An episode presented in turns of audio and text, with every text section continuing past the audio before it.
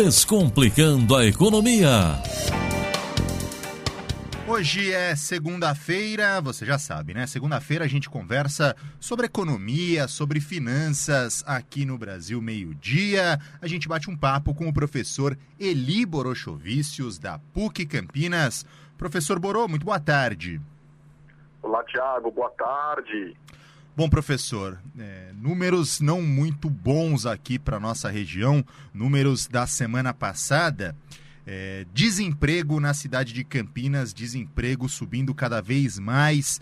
E pela primeira vez em 20 anos, infelizmente, o índice chega aos dois dígitos: 10,23% de desempregados aqui na região de Campinas.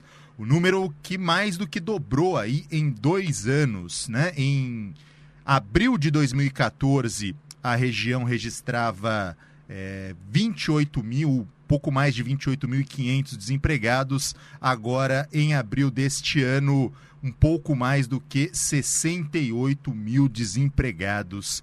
Qual é a consequência deste aumento do número de desempregados para a economia aqui da nossa região? Bom, num curto prazo, a consequência é um pouco mais de demissão. A gente deve chegar pelo menos aí a uns 70 mil desempregados, não é animador, mas é o que deve acontecer no curto espaço de tempo. Por que isso? A partir do momento que a gente tem uma alta taxa de desemprego, as pessoas uh, desempregadas não têm receita. E a partir do momento que essas pessoas não têm dinheiro, elas acabam não gastando no comércio. E as empresas, por sua vez, acabam não, uh, não tendo receitas. As empresas não têm dinheiro suficiente para manter as suas operações. A última coisa que as empresas fazem é demitir. Nenhuma empresa gosta né, de botar o profissional para fora da empresa. Ela entende né, que é necessário que, as, as operações se mantenham, que seus profissionais continuem trabalhando. Ela toma sempre o cuidado de saber que por trás de um profissional tem uma família, mas, uh, como último recurso, ela acaba tendo que demitir. Então, se não entra dinheiro para a empresa, para que ela continue mantendo um pouco de lucratividade ou que ela reduza o seu prejuízo, ela precisa começar a demitir. A partir do momento, então, que a empresa demite, eu tenho mais gente no mercado sem receita e aí vira uma bola de neve. Mais gente sem dinheiro gasta menos no mercado. O mercado vendendo menos diminui receita. Sem receita, para continuar ferindo lucro ou redução de, de prejuízo, continua tendo que reduzir as suas despesas. Então, a gente entra num ciclo vicioso que faz muito mal para a economia. E a gente vai sentir isso ainda um pouco mais, ah, pelo menos agora nesse curto prazo. E quando que esse ciclo vicioso deve acabar? Quando que a gente deve ver aí uma, um, um retorno, um, um novo fôlego para a economia e a retomada dos empregos? Olha, economia é, é uma coisa complicada, complexa e ela leva tempo né, para que a gente consiga começar a enxergar uh, mudanças. Então, a gente precisa, quer dizer, num primeiro momento, entender o que é que está acontecendo com, com a nossa economia. Uh, a gente tem um problema político muito sério que precisa urgentemente ser resolvido para que os empresários tenham confiança no país e possam voltar a fazer investimento. Se eu não tenho confiança uh, no, no, progresso do país, se essas corrupções continuam, uh, se toda essa, essa política suja uh, ela ainda aparece na mídia, eu fico com medo de investir. Eu prefiro guardar o meu dinheiro ou eu prefiro investir o meu dinheiro num outro país. A gente teve o caso agora muito recente de uma empresa, uma companhia aérea que deixou muito claro, não vai investir no Brasil, resolveu investir num outro país na América do Sul e não no Brasil, justamente em função dos problemas políticos que a gente está vivendo.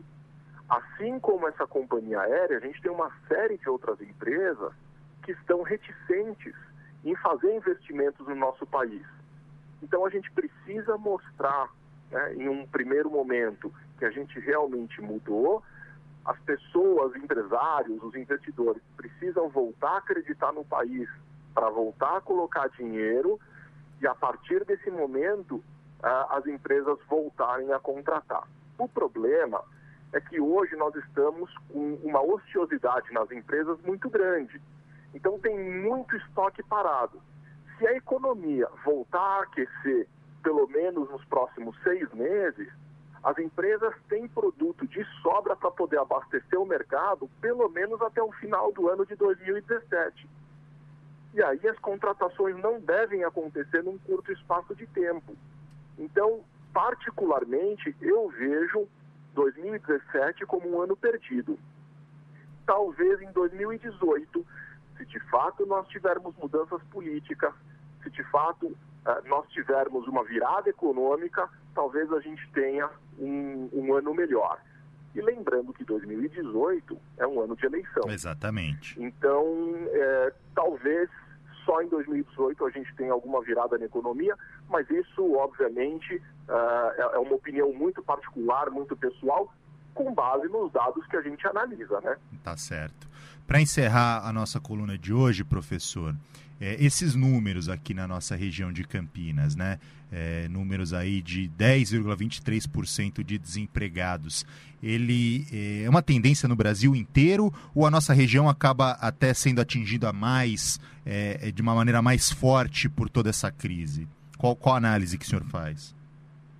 Olha, é, se você fizer uma, uma análise com base nos números do IBGE e do DIEESE, a gente percebe que essa é uma movimentação em pelo menos uh, três ou quatro metrópoles, considerando São Paulo, Fortaleza, eu não vou lembrar de cabeça quais são todas elas, mas a gente percebe que é uma movimentação nacional. A gente tem visto né, um, um PIB uh, eh, em retração, né, a gente tem, uh, não tem crescimento do PIB, a gente tem visto aí uma série de problemas econômicos uh, baixos investimentos e por aí vai. Uh, e isso não se aplica exclusivamente à cidade de Campinas, isso é praticamente no Brasil todo.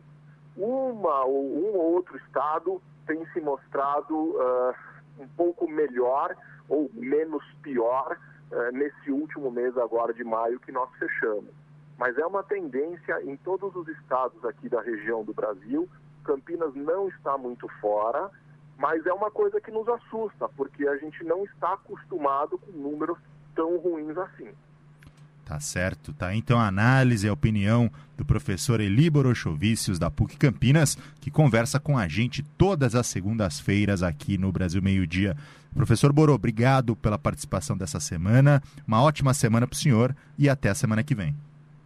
Eu agradeço a possibilidade de conversar mais uma vez com os ouvintes e quem sabe, num, num tempo muito próximo, a gente consegue estar um pouco mais otimista e dar boas notícias para o nosso ouvinte, para o nosso povo que a gente merece. Tá certo. Também espero isso, professor. Forte abraço. Um grande abraço. Descomplicando a economia.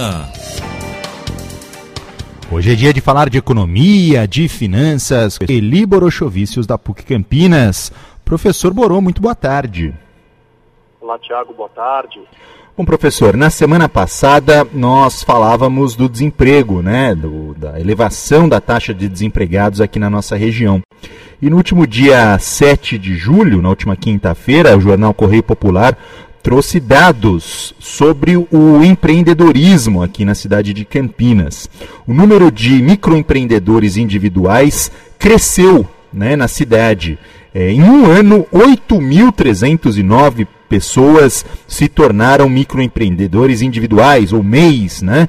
que correspondeu aí a um aumento, a um crescimento de 22,55% de entre junho de 2015 e o mesmo mês deste ano. O Sebrae, né, o Serviço Brasileiro de Apoio às Micro e Pequenas Empresas, mostra que a quantidade de pequenos negócios passou de pouco mais de 36.800 para pouco mais de 45.100 nesse período. Primeiro lugar, professor, a primeira pergunta que eu faço para o senhor é como é que o senhor analisa esses dados né, de aumento do número de empreendedores aqui na nossa região? É, o que está acontecendo é que a gente está vivendo um período atípico da nossa economia, em que os custos estão muito elevados, por conta disso, empresas estão passando por dificuldades para poder conseguir colocar o seu produto no mercado.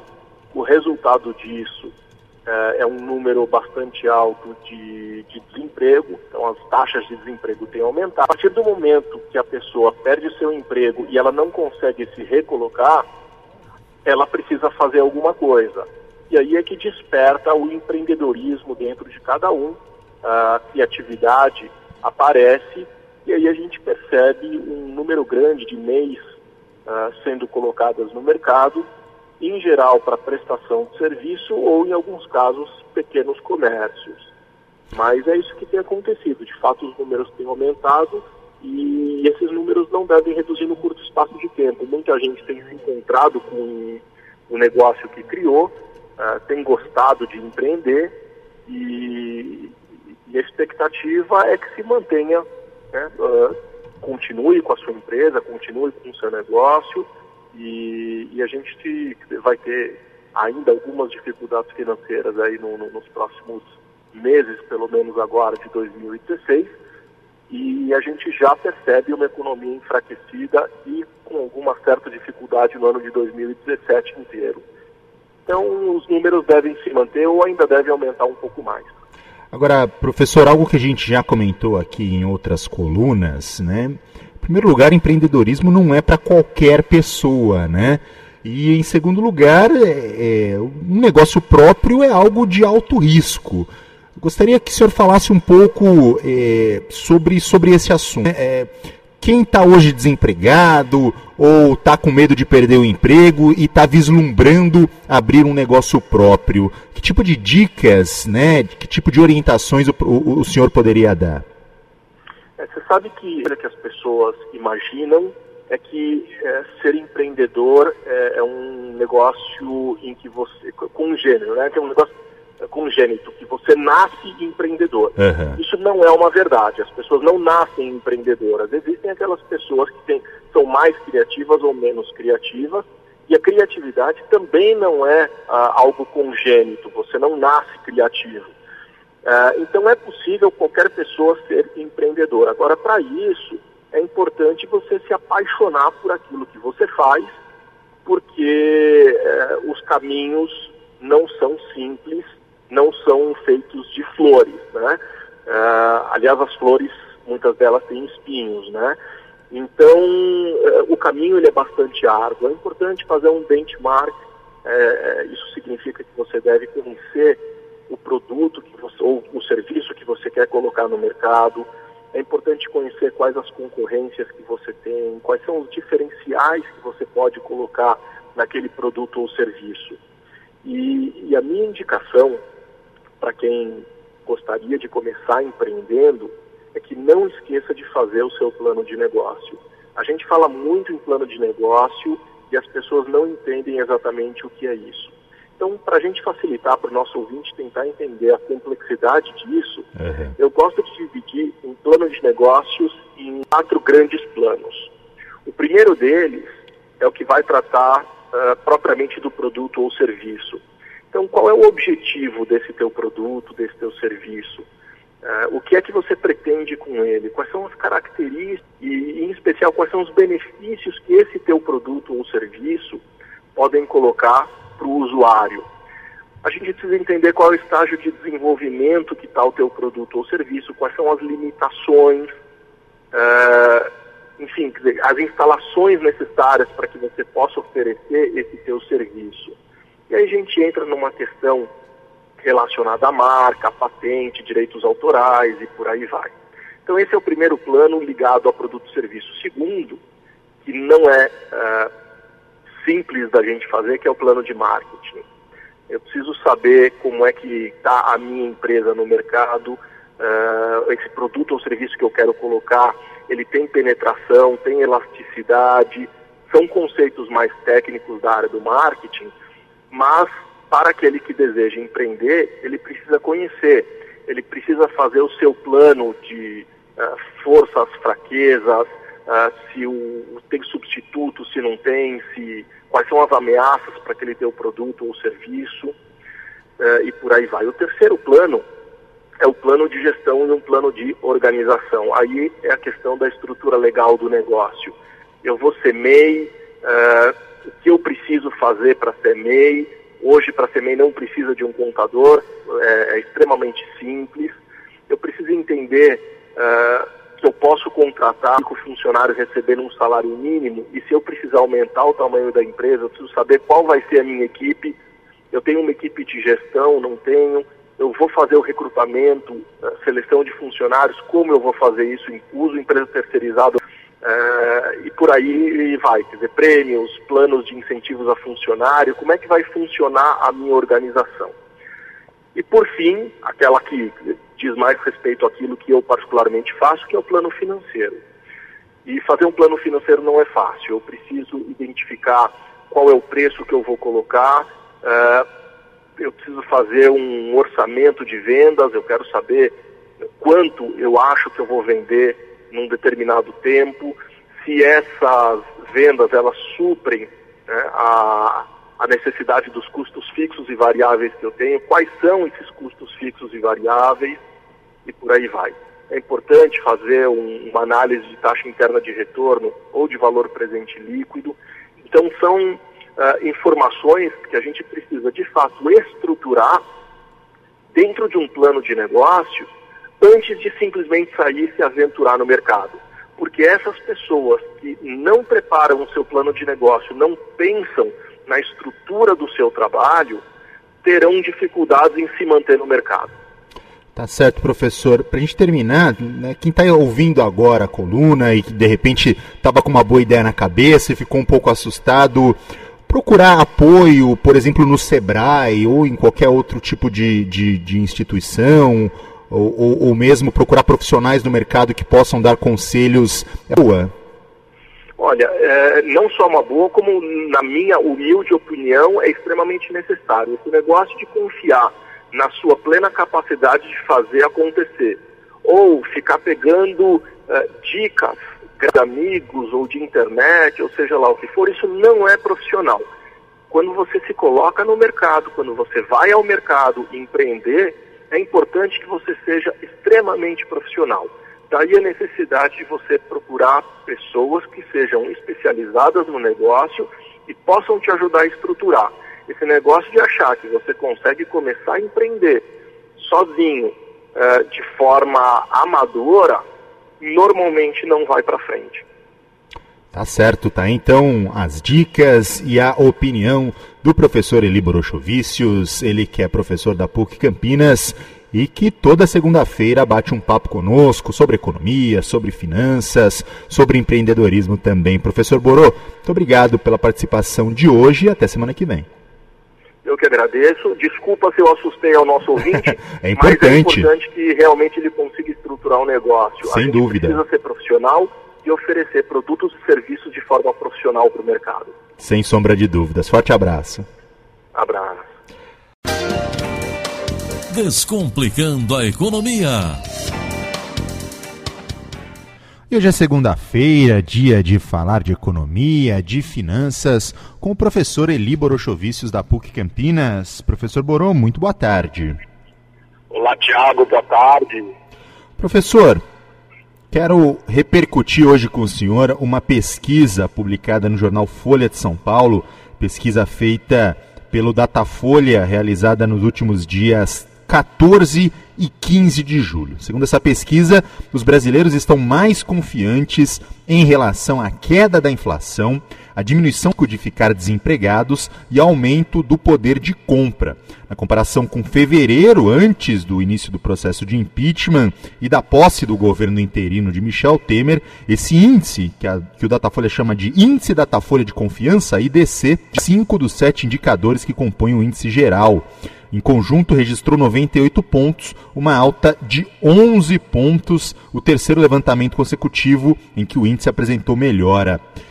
Como é que o senhor analisa essa, esse otimismo da população em relação à economia, professor? Na verdade, a gente percebe que houve uma melhora nessa pontuação. Acima de 100 pontos significa que as pessoas de fato estão mais felizes e a gente está muito próximo desse número no geral. Então, apesar da população se mostrar um pouco mais otimista, ainda a gente não pode dizer é, que estamos muito contentes, muito felizes com tudo que está acontecendo. Houve, de fato, uma melhora. Então, o que a gente percebe é que, em função de uma série de questões relacionadas à política e economia, é, as pessoas estão um pouco mais, é, mais crentes, estão acreditando numa melhora nos próximos meses.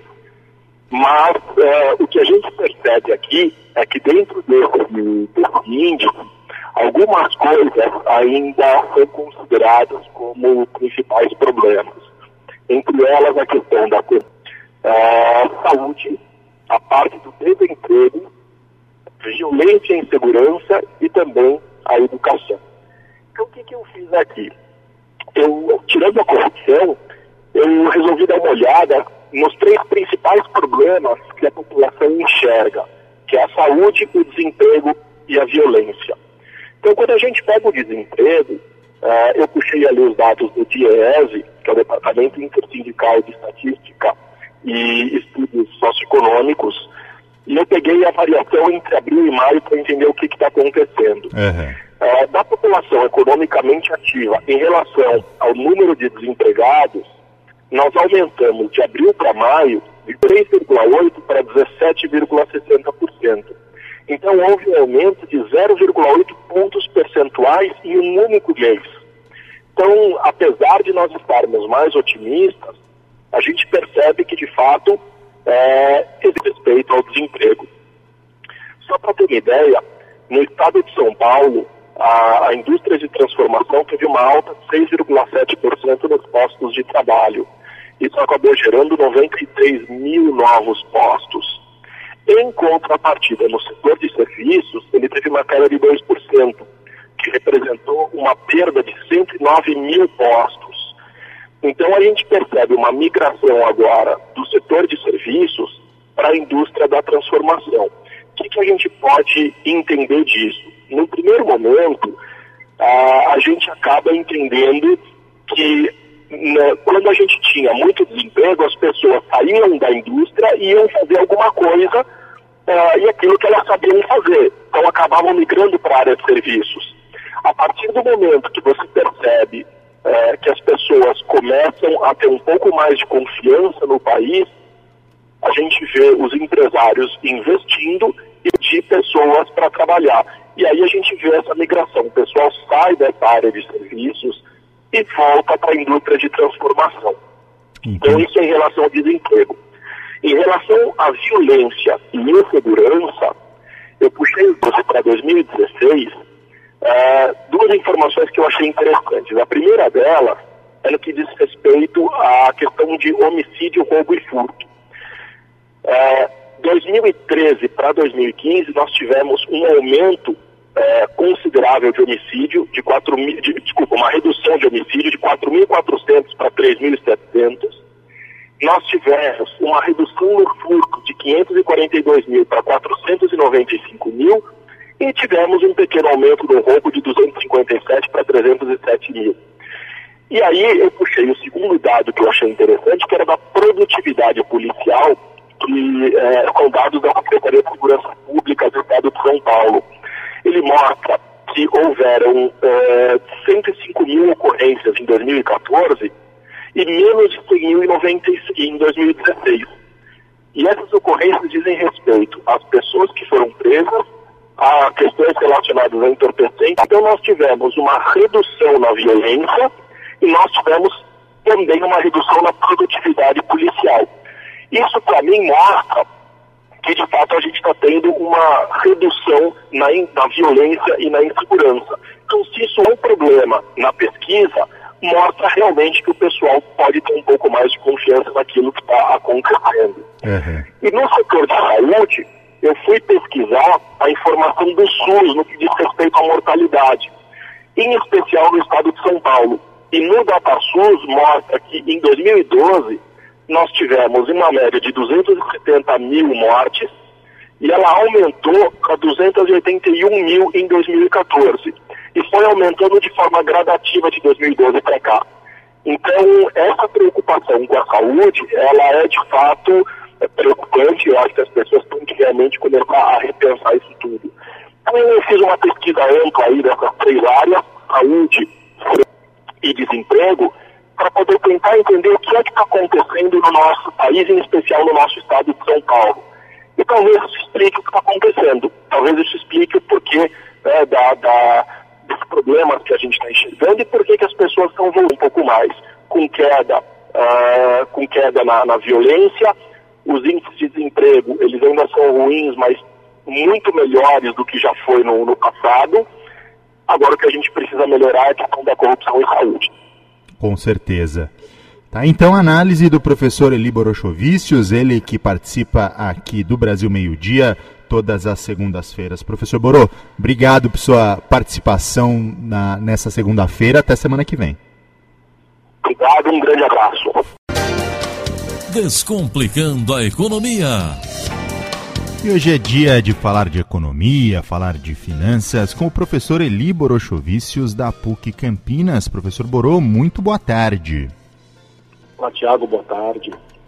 Bom, professor, hoje eh, o jornal Folha de São Paulo trouxe na sua manchete, né, a principal notícia hoje da Folha de São Paulo, é uma entrevista exclusiva com o ministro da Fazenda, o Henrique Meirelles, né, o nosso homem E ele diz, entre outras coisas, é, aliás, o que os repórteres Maria Cristina Frias e Valdo Cruz mais frisaram nessa entrevista é a relação com é, o, teto, né, o, o, teto de gastos do governo. O, espera Henrique Meirelles que é, o, o, teto seja votado e seja aprovado, senão a gente poderá ver, inclusive, uma alta de impostos aqui no Brasil Gostaria que o senhor comentasse um pouco dessa entrevista com é, o ministro da Fazenda, Henrique Meirelles, professor. Olha, uh, o que está acontecendo, na verdade, é que a gente está com despesas muito superiores às receitas. Então, é, como na casa de qualquer pessoa, ela está acostumada a ter os gastos com energia elétrica, com água, com combustível, alimentação, plano de saúde, por aí vai de repente é cego e, portanto, diminuem as receitas. E ela precisa fazer alguma coisa para continuar vivendo o mesmo padrão que ela vive. Então, uh, das duas, uma. Ou ela vai arrumar um novo emprego e uh, ter algum outro tipo de receita, ou ela precisa começar a cortar despesa. Ou ela vai tirar o plano de saúde, ou ela vai comprar outros tipos de produto para reduzir as suas despesas, ou ela vai dispensar funcionário, de repente tem um empregado doméstico, tem um jardineiro, tem um, enfim, algum profissional que trabalhe para ela, ela precisa reduzir essas despesas. Agora, é importante a gente entender que existe um orçamento público para isso.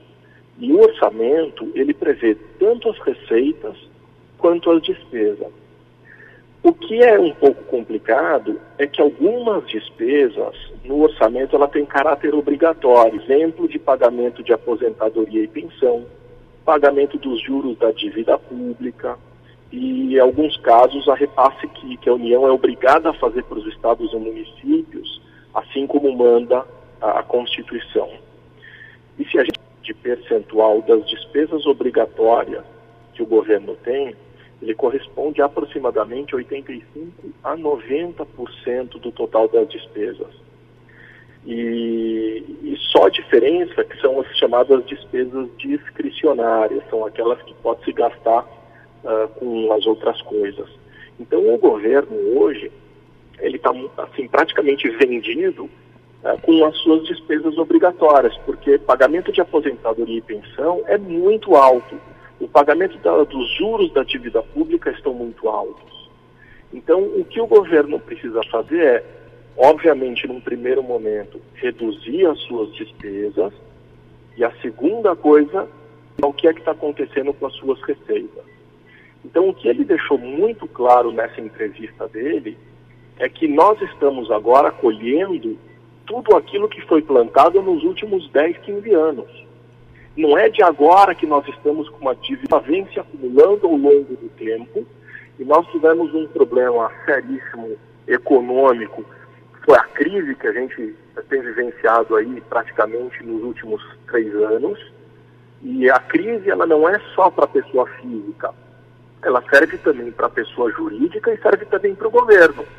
Então, se a gente não está fazendo a economia girar, o governo não tem as receitas provenientes dos impostos. E com isso ele não consegue equilibrar o seu orçamento. Lembrando que o orçamento ele tem sete princípios básicos. Desses sete princípios, eu acho que dois são, não sei se são os mais importantes, mas eles são relevantes, que é o princípio do equilíbrio em total da despesa fixada. Precisa ser exatamente o mesmo uh, do que o valor da receita que é estimada para o ano. E o segundo princípio importante é da universalidade. Nenhuma previsão de arrecadação ou de gasto por fora do orçamento. Ou seja, tudo tem que estar dentro do orçamento para que você consiga realizar as suas obrigações. Então isso é muito fechado. Uh, o que está acontecendo realmente é que a gente teve as receitas uh, em queda, e as despesas continuam como se nada tivesse acontecendo. E a gente precisa começar a entender que essa conta precisa fechar e parar de gastar uh, além daquilo que a gente está podendo. É, professor, é uma discussão que a gente vê bastante nos jornais, mas a gente acaba não vendo muito isso é, com a população mesmo, né? Essa discussão orçamentária, é, nem mesmo é, é, o orçamento municipal, é, o que dirá o orçamento da União, a gente não vê muita participação popular. As pessoas, principalmente no Brasil, não demonstram ter muito interesse por esse tema, né? É, sendo que é um tema fundamental para o bom andamento do país, das Sem dúvida nenhuma. Orçamento é o começo de tudo, né? É com, é com orçamento que a gente começa a fazer todos os planejamentos. Ele passa por quatro estágios básicos, né, que é previsão, lançamento, das informações, a arrecadação, que é o recebimento do, do imposto, e aí sim entra o recolhimento, que é quando os recursos arrecadados de fato entram na conta do governo para que possam ser gastos. Então, quando a gente fala, por exemplo, de município, as pessoas nem sabem como é que o município vive. E as pessoas acham que é só do IPTU, mas na verdade tem receitas do ISS, que é o Imposto sobre Serviço, e SSQN de qualquer natureza, tem as taxas dos serviços públicos, a gente recebe 25% do ICMS, 50% do valor do IPVA, 50% do ITR, que é o Imposto sobre Propriedade Territorial Rural, 22,5% do Imposto de Renda, API, enfim, quer dizer, o, o, o governo, ele tem as suas receitas, e eu acho que é de suma importância o munícipe, a, a pessoa que uh, que vive no município, conhecer qual é o limite das receitas do governo, para entender onde é que o governo está gastando e o que está fazendo. Então, uh, é uma matéria chata, eu sei que é, é, as pessoas têm os seus problemas particulares e pessoais uh, dentro de casa, e às vezes não tem muito tempo de observar o orçamento. Mas ele é de suma importância. Então, assim, se o, o ouvinte agora uh, pudesse conscientizar da importância que tem o orçamento público e ser mais participativo, uh, eu acho que é, é importante para que a gente tenha uma sociedade melhor. Tá certo, tá? Então, opinião, análise do professor Eli Borochovicius, ele que conversa conosco segundas-feiras sobre economia, sobre finanças, né? Sempre um bate-papo muito informativo. Professor, muito obrigado por sua participação de hoje e até semana que vem. Eu que agradeço, um grande abraço.